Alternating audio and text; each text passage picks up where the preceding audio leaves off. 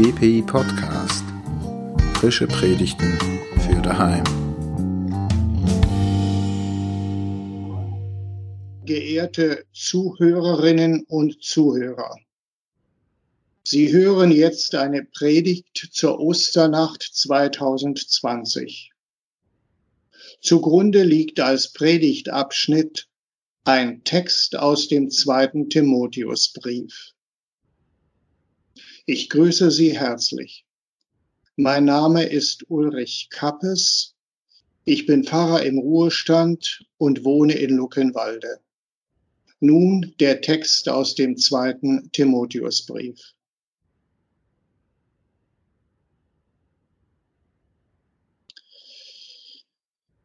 Es ist das Kapitel 2, die Verse 1 und 2 und 8 bis 11. So sei nun stark, mein Sohn, durch die Gnade in Christus Jesus. Und was du von mir gehört hast vor vielen Zeugen, das befiehlt treuen Menschen an, die tüchtig sind, auch andere zu lehren. Halt im Gedächtnis Jesus Christus, der auferstanden ist von den Toten aus dem Geschlecht Davids nach meinem Evangelium für welches ich auch leide bis dahin, dass ich gebunden bin wie ein Übeltäter. Aber Gottes Wort ist nicht gebunden. Darum dulde ich um der Auserwählten willen, damit auch sie die Seligkeit erlangen in Christus Jesus mit ewiger Herrlichkeit. Das ist gewisslich wahr. Der Herr segne an uns diese Worte.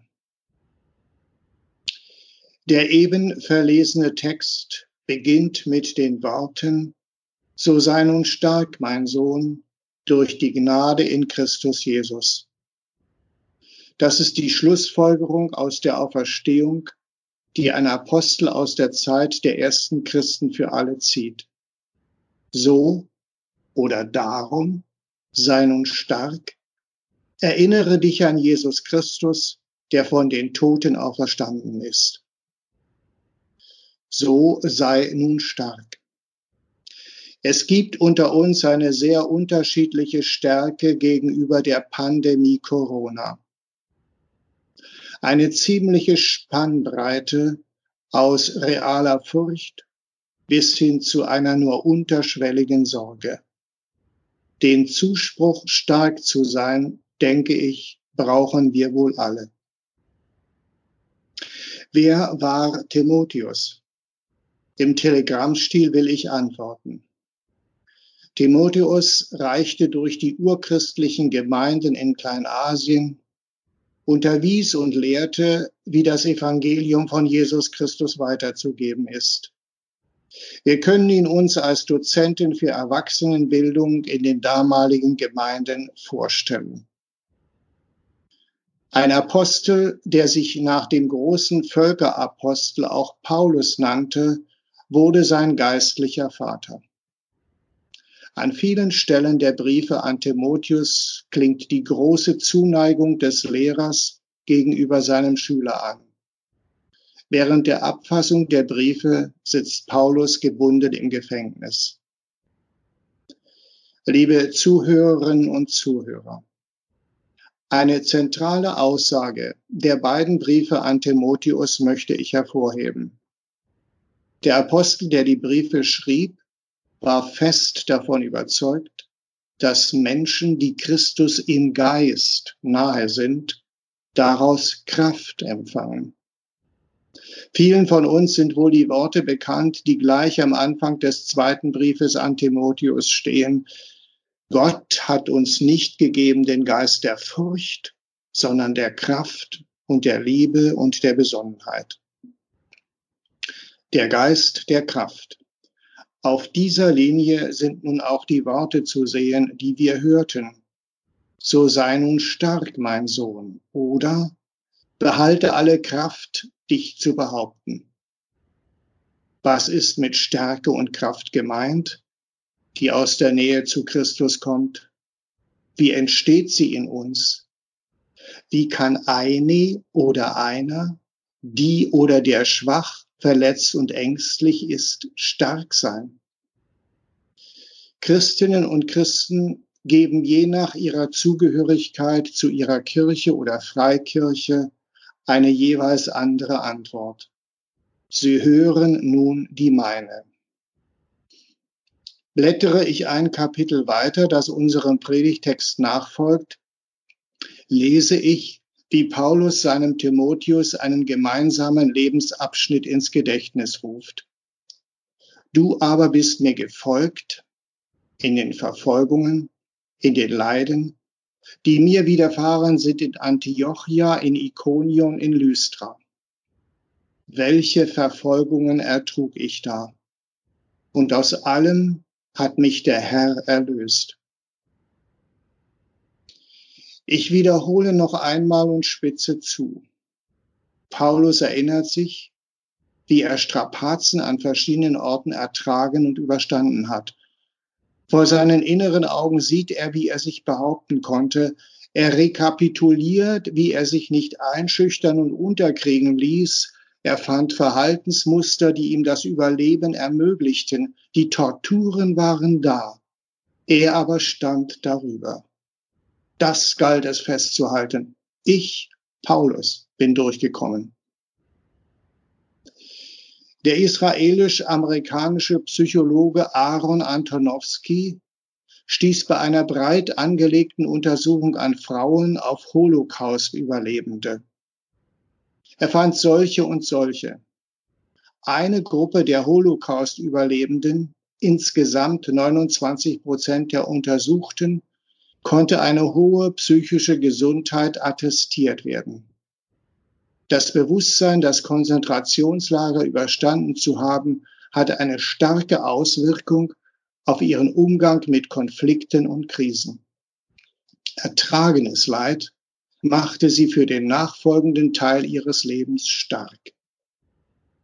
Meint Paulus dasselbe, wenn er Timotheus an die ertragenen Leiden erinnert? Das alles habe ich erlitten und überstanden. Mag kommen, was will, ich werde nicht untergehen. Sicher hat Paulus sich selbst im Blick, aber sagen wir nur zur Hälfte. Weil sein großer Lehrer der Völkerapostel sich nie ohne Christus sah, soll es dabei bleiben. Die Erinnerung an sich selbst ist das eine. Das andere das Entscheidende, das den Umschlag brachte in allen Strapazen war, so bekennt er die Christusnähe. Und aus allem hat mich der Herr erlöst. Das mag irrational und unvernünftig klingen.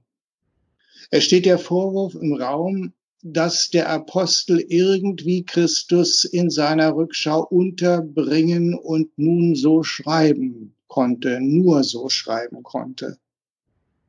Brauchen wir wirklich Christus oder schaffen wir es auch allein und nur auf uns gestellt? Letzteres ist die Anschauung der überwiegenden Zahl der Menschen in unserem Land. Es ist ihr Recht, so zu denken.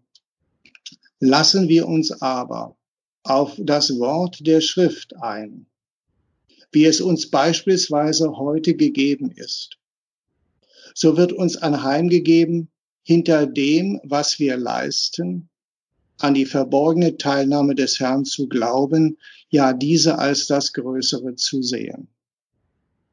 Das heißt, so sei nun stark, mein Sohn. Sei stark und empfange Kraft aus deinem Selbstvertrauen.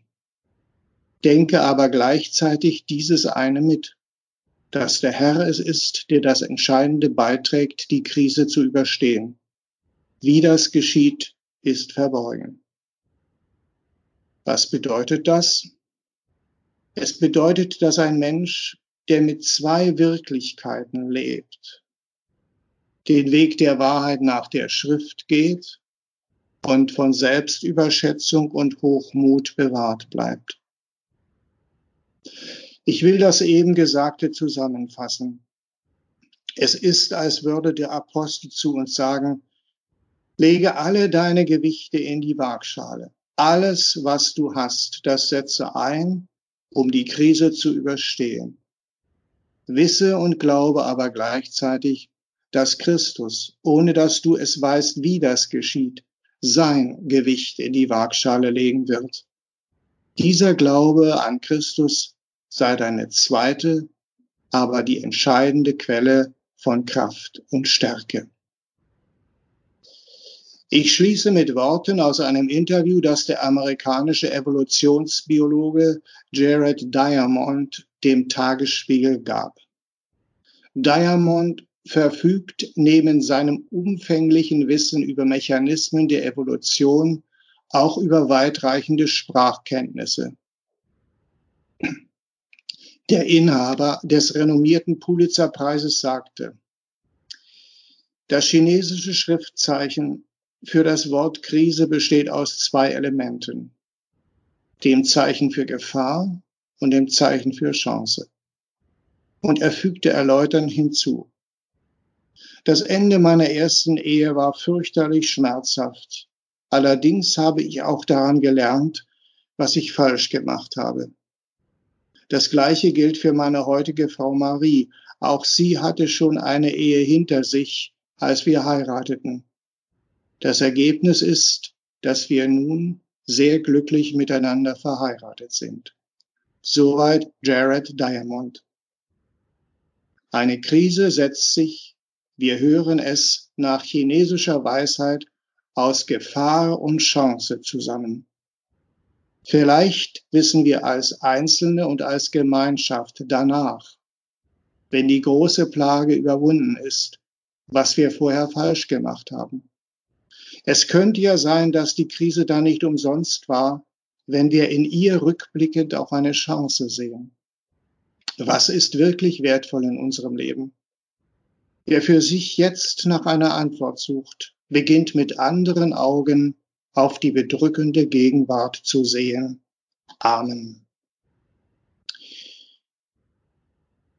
Ich schließe mit der Bitte um den Segen. Es segne und behüte uns Gott, der Allmächtig und Barmherzige, der Vater, der Sohn und der Heilige Geist. Amen.